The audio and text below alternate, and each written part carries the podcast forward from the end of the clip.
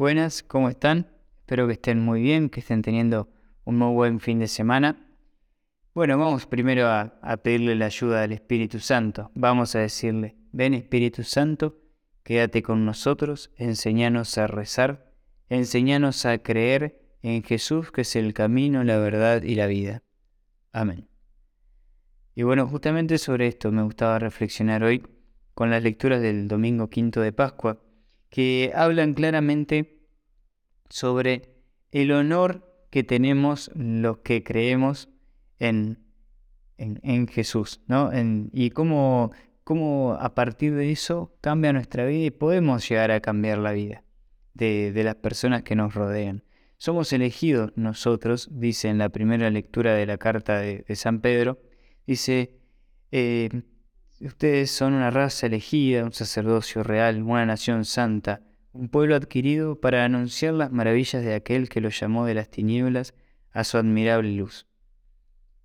Si nosotros tenemos esta certeza en el corazón, podemos encarar cualquier realidad de, de otra manera, con esta confianza en Dios, con esta confianza en de que, de que es un honor poder, poder creer en este Jesús y poder seguirlo y así vivir de otra manera.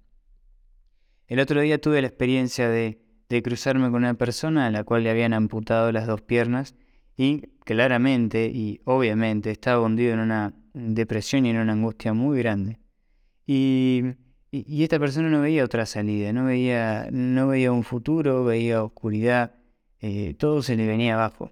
Y, bueno, en, el medio de un llanto y demás, eh, no se me ocurrió otra cosa que decirle, pero che, eh, eh, tenés vida, o sea, tenés vida, estás vivo, eh, vamos para adelante, no, te quedes abajo, tenés vida, siempre donde hay vida hay esperanza. Y, otra realidad también, otra experiencia de esta semana es, compartir la partida de, de, alguien, de un ser querido.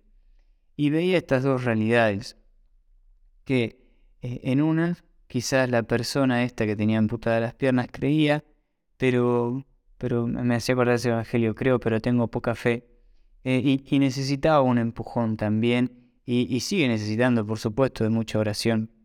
Y por otro lado veía cómo afrontaban el fallecimiento de un ser querido con mucha fe, con muchísimo dolor, pero con mucha fe y también con esas ganas de que esa persona vuelva a la vida, por supuesto, y que no se haya ido. Pero, pero cómo, cómo nos cambia el creer, cómo nos cambia el depositar nuestra fe en, en Dios, que es un Dios de la vida, que por más que, que, no hay cosa que lo pueda vencer, o sea, nosotros sabemos y estamos convencidos de que por más que tengamos mutilados todos los miembros de nuestro cuerpo, sabemos que si estamos vivos, podemos creer y hay vida y hay algo nuevo en, en, ese, en esa vida que tenemos.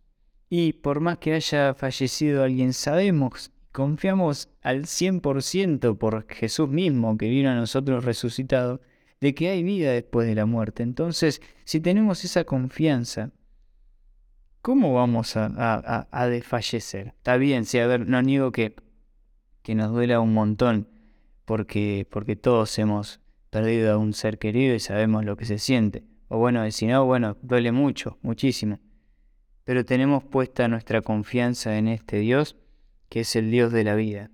Y tenemos el honor, como dice también la, lectura de San Pedro, que dice, por lo tanto, a ustedes los que creen les corresponde el honor, pero no el honor como, como eh, eh, del trono, de, de, sentarnos en un trono, sino como, así como cuando uno conoce un amigo y está orgulloso de ese amigo, y uno puede decir, bueno, pero es mi amigo, con todo el orgullo, con toda la sonrisa del alma, del corazón en el rostro, diciendo, es mi amigo. Y mira lo que hace, y sí, bueno, es mi amigo. Uno se enorgullece. Bueno, así mismo también con la fe. Asimismo tenemos ese honor y ese orgullo de creer en el Dios de la vida, de creer en Jesús que es la vida y tener el Espíritu Santo que nos asiste para poder llevar esa vida a todos. Y también pensaba en mí y, y en los cristianos, digo, qué triste cuando cuando no predicamos, no predicamos la vida y predicamos la muerte. Qué triste es ver a alguien que se la pasa criticando, que se la pasa quejándose, que se la pasa teniendo ese, ese aliento de muerte, ¿no? ese aliento de, poca vida. Y como dice el Evangelio, Jesús dice, tengo muchas habitaciones a las cuales eh, se las estoy preparando. No estoy parafraseando, no dice así, pero bueno, dice más o menos así. Y, y cuando nosotros criticamos, cuando nosotros juzgamos, cuando nosotros estamos sacándole el lugar que ya le dio Jesús a esa persona, estamos sacando el lugar de esas habitaciones. Claramente no se, lo, no se lo sacamos, pero en nuestro interior sí lo estamos dejando afuera de ese reino. Por juzgarlo por algo que quizás esa otra persona la está luchando, esa otra persona, bueno, justo es su límite, eh, y, nosotros lo estamos dejando afuera interiormente. Sin embargo, cuando confiamos y creemos y depositamos nuestra fe, sabemos que Jesús es el camino, la verdad y la vida, y que a cada uno tiene un camino, una verdad y una vida para cada uno. Entonces, ¿cómo nos vamos a interponer en eso? Insisto, es difícil, es difícil porque caemos fácil y seguido y a diario en esto, que es la queja, la crítica, el juzgar. No sale fácil a eso. Pero, pero bueno, hoy ya está sin, sin alargarla más. Pidamos la gracia de, de creer, de creer al menos como dice el Evangelio, como dice Jesús en el Evangelio, al menos por las obras. Tenemos mil millones de testimonios de, las obras que hace Jesús hoy en día, de las que hizo, por supuesto, los Evangelios, pero las que sigue haciendo, en las que sigue haciendo alrededor nuestro, nosotros mismos también que sigue obrando milagros. En la Eucaristía, que es el, milagro por excelencia, eh, creamos, creamos en, en Dios, creamos en, en Jesús, pidamos esta gracia para para que pueda cambiar y partir desde ahí nuestra vida. Bueno, sin más, les mando un abrazo y nos estamos escuchando.